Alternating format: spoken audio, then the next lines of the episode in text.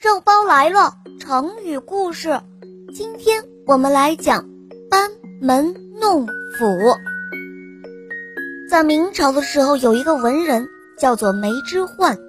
有一回，他到采石矶，也就是唐代大诗人李白的墓地去游览，只见四周的墙壁上涂涂抹抹，全都是游人写的诗。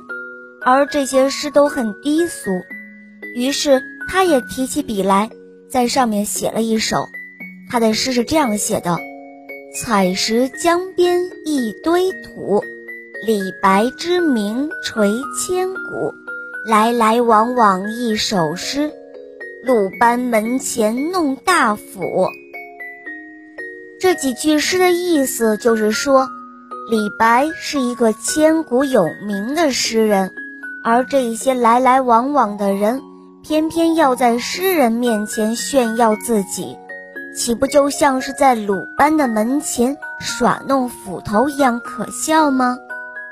而鲁班是春秋时期我国有名的巧匠，他又聪明灵巧，有很多发明和创造，是我国的木匠、泥瓦匠的祖师，他的名字。也就成了内行人的代称。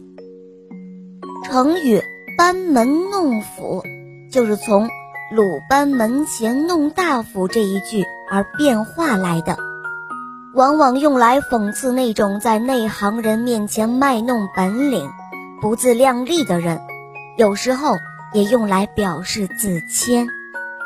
班门弄斧就是说在鲁班门前舞弄斧子，比喻。在行家面前卖弄本事，不自量力。小朋友们，这个成语你们了解到了吧？